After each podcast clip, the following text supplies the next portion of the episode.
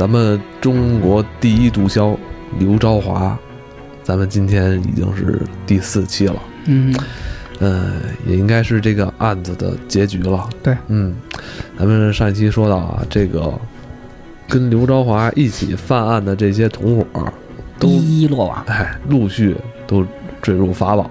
嗯但是说这个刘朝华呀，咱们从第一集就开始说了，这人的反侦查能力比较强，他以前也是咱们公安干警，对对，法警。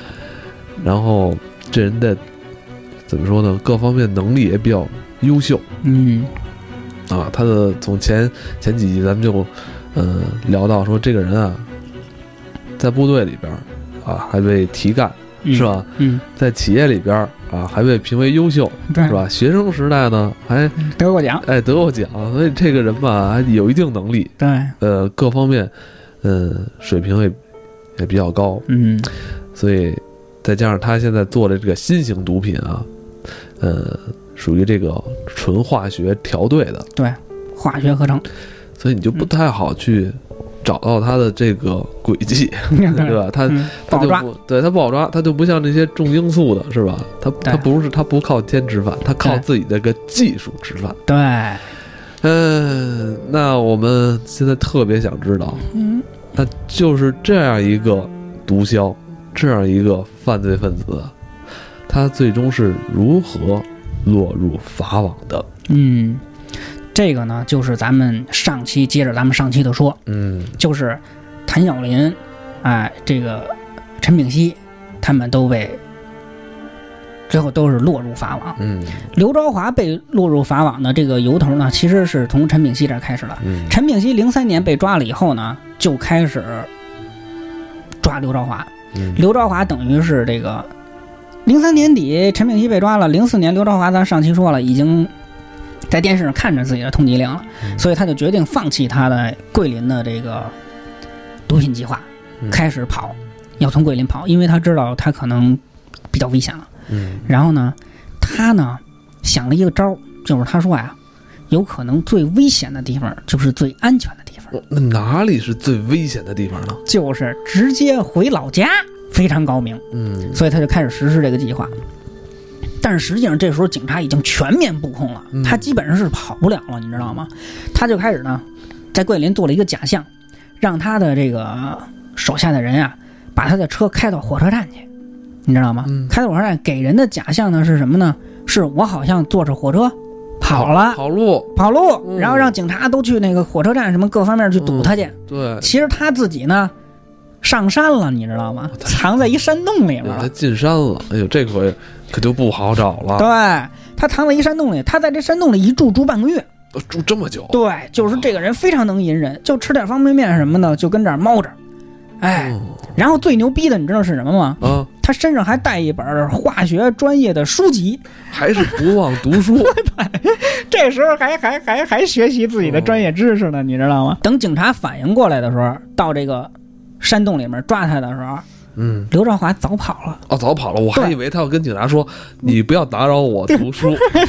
而且还气焰十分嚣张”。十分嚣张。他在那个墙上山洞里面还写了他自己“到此一游”，你你知道吗？哦把警察给气得够呛。然后他说啊，他说这个最危险的地方就是最安全的地方，结果他就直接跑回老家了那，这时候的时间节点是哪一年呢？就零四年的这块儿了。哦，哎，零四年到零零五年啊，什么这段时间是他被抓的时候。嗯他跑回老家的时候，这个时候其实他这时这时时候他已经失算了，就是警察已经全面布控了，嗯，最后就是把他给抓住了。就是他在他老家的这段时间里，对，然后抓他的时候啊，他气焰十分嚣张。哦还然后呢十分嚣张。对，警察说的，把他的那个脑袋给他，把他的脸扬起来，啊看看他是不是刘朝华。啊，看看是不是？对，是不是？嗯那然后呢，那个刘朝华就说，嗯肯定是啊，那还能有是谁呀、就就这范儿，你知道吗？然后以为他要骂人呢。没有，然后在那个在那个那个车上押送他的车上，他说的那个，你们想问什么呀？你们就开一个单子，嗯对吧？你们别想套我的口供，对，你们如果要是想用智慧来征服我，我告诉你们是绝对不可能的。嗯，我那牛逼到就就十分嚣张，你知道吗？然后就说呢，你们想一下，想知道什么，你们直接开一个单子，我把我知道的信息告诉你们就完了，嗯你们要掏掏空根本不可能。哦就这样，你知道吗？后来就是零七年六月份的时候被判了那个死刑，零七年六月，对对哦然后他还不服，还上诉，然后最后反正也是驳回上诉，维持原判了。在在在零九年的时候给压毙了。但我我听着就是，这人还有点自己的理由，对，有点自己理由，牛逼着呢。然后他不是接受那个王小丫的采访吗？中央电视台，中央电视台是吧？对就是他这个案子后来做成纪录片儿，有好多纪录片儿都在说。然后呢，就是那个，就是您说这个王小丫他们采访他们，电视台采访他，说的那个，他你就可以看出来，他是一个脑子非常清楚的人。然后他又说，他说什么呢？他说这个当年啊，这外国人用鸦片打开了中国的大门，我现在要用这个。冰毒打开他们的大门，你知道吗？号称自己很爱国，你知道吗？他是一个嗯他这个这这这这个理由还挺噎人的，对对对对对。然后他说，哦他说那个那个对于我来说呀，这个被枪毙跟生老病死啊没什么区别，反正都是一死，人终归有一死，人终有一死。嗯我只要能对我自己做的事情负责，这种死法啊也没什么区别。他该如何负责呢？所以说，就是对吧？从来没想过我自己的下场是什么。他那意思就是啊，我对生死其实看得很淡了，就是我干这个事儿，其实我就能对这事儿负责。就是说白了，你毙我就毙我，他从干他根本就不忏悔，哦你知道吗？他从他干这行这一天，他已经想到了，他早有一天被抓，所以他一直抱着这种视死如归的 气势在干。对，但是他说的这个打开别人大门的这个，我觉得有点那个，我觉得这个有 有点有，点有点扯，有点 属于膨胀，我觉得是属于膨胀。我觉得但是呢给自己找一瞎逼理由。对对对，但是这里面啊，体现了一个什么问题呢？嗯，在他的上诉的过程当中啊，他就是老是口若悬河，在审判的时候啊，有时候会把审判的那些法官说的哑口无言。嘿，就是只要一说到这个专业的时候啊，他就这个口若悬河，各种专业什么的这个技术啊什么的这些自己的研发的想法啊，都说的头头是道，然后呢，让人无可辩驳。这里面需要谈到的一个问题是什么呢？就是法律当时可能没有健全到完全能 cover 住这个案子的就如程度。何定夺他这种制度的，对对，就是你比如说，你说这个制毒制毒贩毒是是犯罪，嗯对吧？你这个甲基苯丙胺所所谓的冰毒啊，它在常温下应该是液体，而我做的这个东西叫什么呢？叫盐酸右旋甲基苯丙胺，跟你说的那东西啊不是一个事儿。我这个东西是晶体，是晶块儿，你说的那个法律规定的是海洛因、甲基苯丙胺，跟我这个不是一回事儿。因为你法律的要求特别严谨，恨不得差一个字儿不行，你知道吗？对但实际上这俩东西是一个东西，只不过一个是液体，一个是晶体嘛。嗯但是他就拿着这事儿抠哧你，所以后来啊，这个法律越来越健全，就是规定的这个越来越细。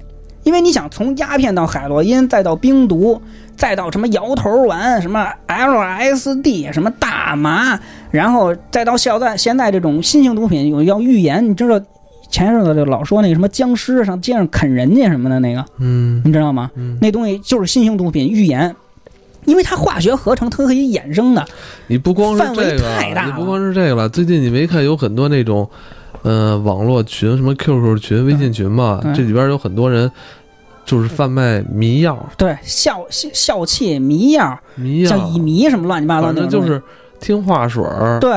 还有什么？还有说说说，还有那叫什么什么氯胺酮，什么杜冷丁，什么各种医学的化学，因为衍生的特别多。当时的法律呢，它可能规定没有那么细，你知道吗？所以刘朝华就开始钻这些法律的空子，想为自己脱罪。嗯但是反正那会儿就是还是把他给摁死了，还是把他给毙了。嗯但是呢，实际上也是推动法律不断健全的这么一个过程。嗯因为你记着，王朔原来不是被那个凤凰卫视采访过吗？嗯然后那个王那个王朔就说说的说那个我用过毒品，你们要歧视我吗？对吧？说的那个哦我是病人，对对对，我是病人。说的那个那个毒品的列入治安管理条例是零三年之前呢都叫乱抓人。他就是说我用的那会儿啊，这不算犯法，明白吗？他他他他就是那意思，就是法律当时还没规定呢。哦然后我一尝那东西就是那那个冰毒是什么东西，我就知道那是麻黄素，因为我原来当过卫生员，王朔确实当兵当过卫生员，对吧？他说的麻黄素、摇头丸我都用过，法律不被禁止的就是允许的，这句话你承认不承认？他说你要是承认的话，那就是这么回事儿。他那意思就是王朔那意思就是说我玩这个的时候，法律还还管不着呢，因为这东西是新型毒品，你知道吗？他是这意思。你这你说的我我也哑口无言。哎，对，虚拟财产前几年也一直在讨论嘛，啊就是比如说你这个 QQ 号被盗了，啊你的装备被盗了，你这一个装备，我操，我这一个号值他妈几十万，有那种疯子，啊！富二代家里有矿那种，不就是？但是被这东西被盗了以后，你法律上没法判的，就是你没法定性这虚拟物品到底值多少钱，对吧？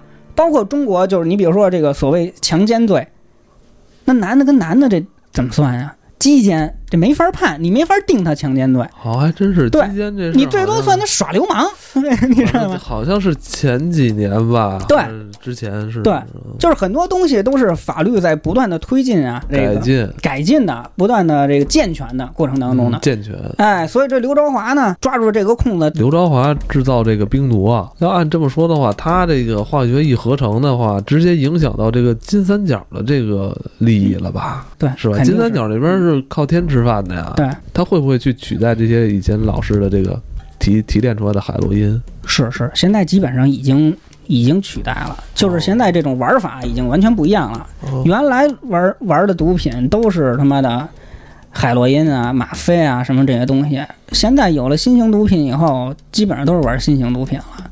你像就是尤其是以摇头丸，还有这个冰毒为代表的这种东西，我觉得呢，这个里面啊，我们还是要讲究科学的，嗯，讲究科普的。嗯不能说一竿子打死是毒品就全都是一沾就得死，嗯然后就是万恶的深渊。毒品确实所有的毒品都是万恶的深渊，这个确实是这么回事儿。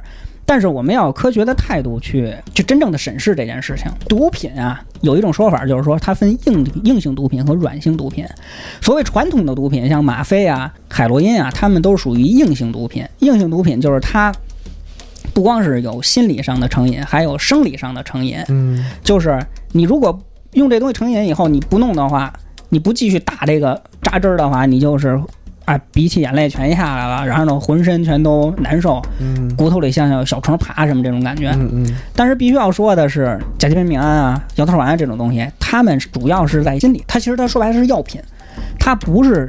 它不会在生理上对你产生感受，你哦，明白吗？就是这个所谓的嗑药，嗑药就对从这儿来的。对，所以这个 LSD 像那种致幻的那种，嗯还有那个大麻什么那种东西，它就更弱了。嗯，它就是在心理和生理上对你的依赖都比较弱，但它也是违法的。它也是违法的啊。那世界各地不一样了，在荷兰它就是合法的，像大麻在荷兰是合法的，在国内这些都是违法的。对对对，必须要说清楚的是，像大麻什么这种东西啊，它的成瘾性和这个不管是生理上和心理上的这种难戒断的这个难度啊，要比我们抽的香烟要低。就是尼古丁啊，在这些里面的那个程度还是比较高的。但问题是什么呢？问题是，他们那些所谓毒品的被禁止的那些东西啊，对人的刺激是非常大的。刺激非常大。刺激非常大的。海洛因、吗啡这东西呢，它是那个抑制性的，就是你扎完了以后，你整个人就迷了，迷了懵逼了以后呢，然后你就自己在那儿云里雾里的，就是什么都有了，黄金万两了，上了天堂了，你知道吧？嗯是这个感觉。摇头丸、甲基苯丙胺就是冰毒这种东西，它主要的作用 LSD 这种东西主要的作用是什么呢？是这个致幻和兴奋。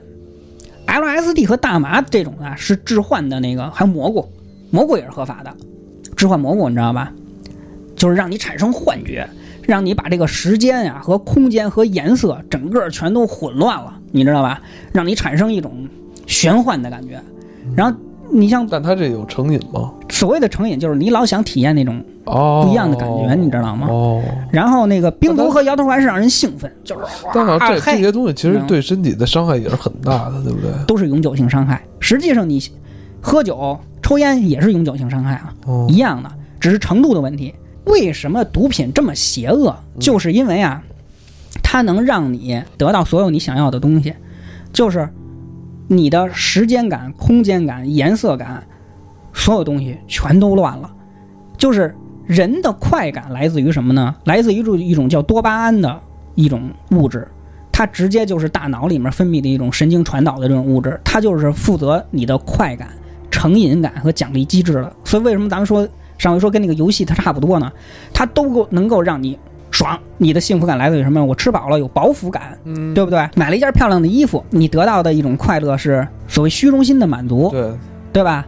然后我升级打怪了，就是奖励机制嘛，嗯，它能够吸引你成瘾性。但是你说，你比如说，我跟一女的睡觉有一性生活，这个快感是一什么快感呢？这是说不清楚的。至于其实你分泌了多巴胺的那种物质了，所以你的所有的幸福感、你的快感，实际上是脑子决定的。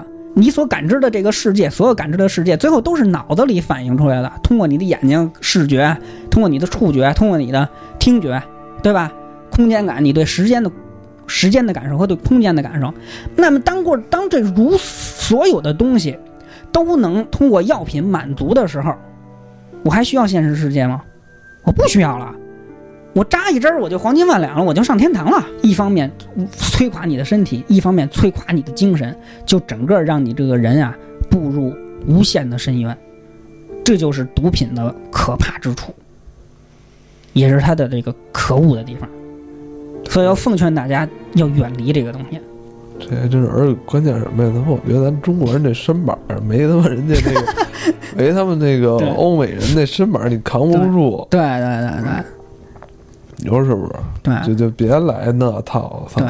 对河南人骚高闷壮的，嗯一一米九几，咣叽二百多斤，对他在他们那儿他妈合法，你不能说就对，你你你也行，你操，真的是，你像冰毒什么那帮子东西，它为什么它会产生社会问题？还有一个就是，嗯。它直接刺激你那个兴奋点，就让就让这个人啊产生那种无限的兴奋，然后就是那种对于性的刺激的那种嗯启发，你知道吧？为什么经常出现那种什么聚众淫乱呀，什么出现那种色情服务啊？这种一般聚众淫乱，最后它都是伴随着有没有嗑药药物，都嗑药，对，所以说这种东西造成社会不定稳定因素和违法的这种特别多。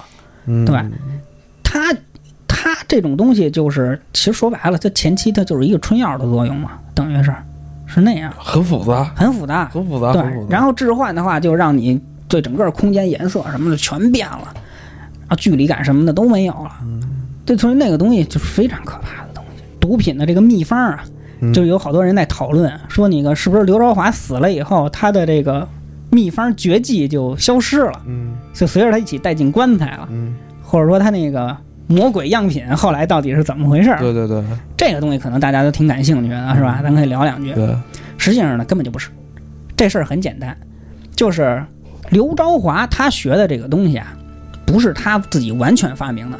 当然，他这个技术路线有他先进的地方，但是实际上人工合成冰毒这个事儿啊，历史上早就有，啊，其实历史以前就有，早就有。他那个魔鬼配方啊，也历史上早就有。嗯魔鬼配方这个东西是一个什么东西呢？实际上它是一种叫啊，它是一种叫卡芬泰尼的东西。嗯这个东西呢，实际上是阿片类的，就是吗啡，对吧？还有这个海洛因，然后呢就是这个芬太尼，再进一步就是卡芬太尼，就是这些东西它是一条线的，它都是阿片类的这种东西。这个东西呢，最恶魔级的那东西就叫卡芬太尼，那东西非常可怕的，就用一丢丢。就是它，它少到什么呢？十微克，你知道吗？那个东西它发明出来是给大象用的，它不是给人用的，你知道吗？十微克沾皮肤就能被吸收，整个人就能懵逼，你知道吗？我它比海洛因这个力量大得多，它的这个药效是海洛因的五千倍，是吗啡的他妈一万倍，我操，贼他妈恐怖。这个东西实际上就是也是纯化学合成的，但是这个东西实际上也是历史上早就有了，无非是刘昭华用他自己的化学技术能够合成这个东西而已。哎，这个冰毒这个东西呢，实际上历史上的滥用程度和规模化生产远远超乎人的想象。嗯如果它用在正常的地方，它就是什么呢？它就是医学，对不对？嗯，但是还有一个方方向是正常的地方，你觉得是哪儿？军事军事对这个东西是在二战的时候被大量的用的，为什么呀？就是你看没看过那个《拯救大兵瑞恩看过》？，上来不就是演那个登陆嘛，嗯诺曼底登陆是吧？嗯然后就乒乓都打死了，然后特别惨，然后上来叭就扎一针，扎的是什么呀？吗啡呀，对不对？止因为你痛，对你胳膊腿儿都打掉了，叭，赶紧得给你扎一针吗啡啊，止痛啊。就这种毒品的东西，实际上在二 二战在大规模的用，德国基本上全国都在嗑药，为什么呀？日本全日本都在嗑药，美国也在嗑药你，说的不是这是老百姓吗？军队。啊，军队。我说的是军队。嗯为什么日本跟美国打的时候，日本空军跟美国航空母舰打，那人那军队直接开着飞机撞撞撞航母？对，为什么他那么英勇？你以为纯粹是意志吗？嗯没那么简单，全是他妈磕了冰磕了本饼安了，你知道吗？哦，全都是嗑药的。有资料显示，就是希特勒自己就嗑药，而且嗑他妈二十多种药，有专门的他的那个医生给他弄这事儿，你知道吗？他为什么演讲那么亢奋呀？全他妈嗑药，你知道吗？操，他在那个历史上这个东西，他在比如说你急行军，二十四小时不睡觉，一直在急行军，嗯嗯，在那种山地、潮湿、冰冷、受伤的环境下怎么办？嗯，怎么样能提高军队的战斗力啊？嗯，就是嗑药，只能是药，就是嗑药。其实他们嗑的药全是他妈那个甲基苯丙胺，全就全是苯丙胺，毒都是他妈冰毒这这类型的东西。哦你知道吗？二战时期，德国生产六百多吨的毒品类的东西，就给自己的军队对，甭管是氯胺酮啊，还是他妈的这个苯丙胺啊、吗啡啊，这一系列的东西，军队里头其实全在嗑药，每个人每人发，一说一打仗了，先每人发多少多少片药呢？你知道吗？这个东西在二战的时候就起了巨大的作用。只有我们共产党人是真正靠意志打仗的，你知道吗？咱们小米加步枪，咱可没药，对不对？真是他们这帮孙子全都嗑药，没有不嗑药的，你知道吗？非常恐怖的。所以战争的时候，就整个人全都是变态状态，你知道吗？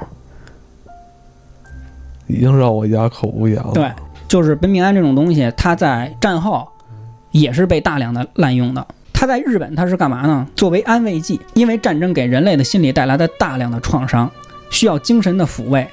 这时候怎么办呢？就得吃药，就跟那咱吃那抗抑郁症那药那意思。你说这个吃药，这是给那个普通民众家属对家属，哦包括退役的军队什么乱七八糟，就就就日本全国在嗑药。为什么后来台湾那哥们儿介绍给那个刘昭华嗯说这东西在日本特别流行，什么乱七八糟的嘛，都是那么着传过去的。哦，美国也是，美国一开始什么人嗑药呢？减肥的女的嗑药，嗯吃药可以让你有不饿的感觉，嗯知道吧？所以那帮女的减肥嗑药。还有一个就是大卡车司机，你看现在咱们大卡车司机这不是非常辛苦吗？就是，对对对，然后都是夜里面跑运输，没日没夜的。不能不能歇车，对对对，美国他们歇车不歇人是吧？哎，美国他们也那样，就卡车司机就嗑药。嗯然后就是慢慢的就是从那种精神安慰剂啊什么的这种司机的这种所谓稍微正常一点的这些用途，就开始大量的走入那种娱乐的场所和那些黑暗的地带，然后大量的泛滥。后来就发现这东西不是药这么简单，它其实已经变成了这种毒品了。然后世界各国就开始去禁这个东西，就是毒品在全世界范围内也是不断的有新的东西出来，不断的去去禁，不断的这种周而复始的这么一个过程的。哎呀，照你这么说，这个这个 这化学这这化学是一个非常美妙的东西。哇，第一，化学本身就咱中学不是学过吗？灯丝儿变成发光，虽然说它很热，但是它是还是物理变化，是吧？你那个水冻成冰了，它只是性质那个形状变了，但实际上它还是物理变化。嗯但是，一旦就是分子之间它有那个什么，它不就变成化学变？化学变化是什么呢？它是质的变化，它是直接就变成一种新的东西了。然后呢，这种新的东西，人是靠着思想、意识和激素，或者说是你的一些脑内的分泌物来决定一切的。那么这些决定因素又可以用药去控制，那你说不是就被搞定了吗？这东西就跟《骇客帝国》一样了，你知道吗？我觉得这个就挺可怕的。对，现在还有那种比较轻的，就像你说，就像那种什么预言呀、什么小气啊，那种我觉得现在这些怎么说药品吧，就是以各个渠道流通到咱们国内一嗯，些大中城市啊，对对对，很多，因为我前两天看的是那个，有很多这种下迷药的，啊对，就是骗那些少少男少女。给你放你那饮料里边啊怎么着的？我觉得那那个，甚至他那个，我看他好多药物是什么，让你吃完了你都昏迷，然后第二天你都不知道，太可怕了。我说这这个药如果真的是让咱们这些青少年，就是这对这个后果，这个不堪设想想啊啊！！你看那个个台湾那不是有一叫什么李宗瑞什么迷奸啊女星什么，对对对他就是用药品嘛，用药品去干这些事儿嘛。就是药品啊，用好了，全都是医疗的这个救命救命药，弄不好。这个类型呢就会那什么，所以现在你说医院管的也特别严，嗯他那个开那个药啊，它不同的药它单子不一样，普通的药就是一白的单子，急诊啊或者比较重要的药啊是黄的单子。你知道这种跟毒品相关的，比如说吗啡啊或者那种强止痛药，你这单子是红的或者是粉的，就是那个处方的那个单子都不一样的。嗯，所以国家呀对这东西进行强的管控啊，各方面都是有它的原因和价值的。嗯反正我就觉得看完那迷样，我觉得挺吓人的。就是如果有这个年轻女孩儿，如果出去，你别管是什么网友见面，还是什么你这个顺风车，顺风车，我觉得，哎呦，你都你还别说这，现在有 顺风车很火呢，这是。哎不，刚才咱们说那些不是拿药放在你的水杯里吗？对，现在不是，嗯，现在不是，他直接递给你没有开封的易拉罐儿，就是这个加工后的六颗核桃，哦，六颗核桃那饮料你知道吗？我知道就那个露露似的。我知道这东西，他现在他们甚至有人在卖这个加工后就已经嗯，把药兑里了，已经都封好包装了，嗯，卖给你，然后哦，你再拿这个来毒害这些你完全自己没有意识。哎无辜的少女。哦那你平时说啊，人家水杯里的水我不喝是吧？对，他有的是防不胜防的地方。有的人拿拿这个拿这易拉罐觉得很安全了，现在都不是了，对那易拉罐都不安全了。通过各种方法进入那个你的那个血液，再从血液到大脑。吸毒，要不然就是卷在烟卷里面抽，要不然就是扎针儿，扎针儿直接扎在那个血管里，还有就是通过那种鼻黏膜直接吸的那个，吸到肺里面。你现在新型你知道还有那种叫怎么弄呢？就是那种置换的，它直接做成溶液，滴到邮票上，就就是一小张纸，然后直接含住那个东西，它就能起作用。我操！对，反正就是各种方法，就是防不胜防的。嗯，呃摇头丸它是一种复合型的毒品，就是它有苯丙胺，也有各种其他的氯胺酮、K 粉什么乱七八糟的，这个这东西反正直接吃，直接磕，花样挺多的。花样挺多的。嗯所以大家对要知道这些东西，他们会以什么样的形态有可能进入到你的身边和影响到你，这个时候要防备这些事情我。觉得还是他妈这个迷药挺吓人的。对这些东西沾上都都要命。嗯，而且那个时候你不光是你不能控制它兴奋你的作用，你就容易产生这种犯罪行为。奉劝大家远离毒品，珍爱生命。嗯，华这个案子就今天告一段落。哎，告一段落最后刘朝华怎么着了？枪毙了吧？枪毙了，枪毙了，直接枪毙最后。枪毙了。嗯那哥仨全枪毙了，嗯三大毒枭全都枪毙是是，是嗯，就是这种罪大恶极的人最后应有的下场。嗯好吧谢谢大家们下期再见。下期再见。